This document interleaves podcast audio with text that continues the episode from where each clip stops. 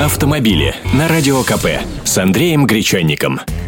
Здравствуйте. Всероссийский центр изучения общественного мнения в ЦИОМ провел опрос, в результате которого большая часть респондентов высказалась против возвращения предельно допустимой нормы содержания алкоголя в крови и выдыхаемом водителем воздухе.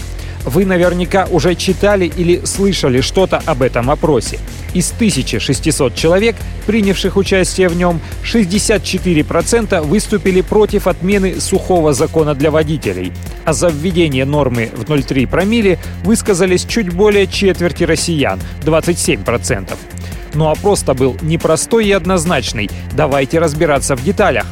Первое. Проинформированными о сухом законе оказались 70% граждан, а 14% опрошенных уверены, что в России, как и прежде, разрешенный уровень содержания алкоголя составляет 0,3 промилле.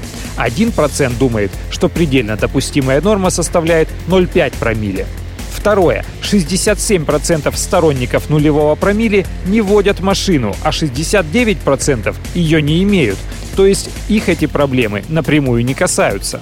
Третье. 62% респондентов не увидели улучшений безопасности дорожного движения после введения в 2010 году нулевого промилле. Среди водителей такой позиции придерживаются 64%. Только 22% граждан уверены, что уровень безопасности стал выше, а 10% наблюдают противоположную ситуацию.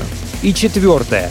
На вопрос об отношении к предложению сделать максимально дозволенной нормой 0,2 или 0,3 промилле 53%, то есть большинство водителей, ответили «скорее поддерживаю». Респонденты из семей, где есть машина, но сами не водители, уже в большинстве своем против разрешенных промилле, таких 55%, а из семей, где нет машины, против 57%.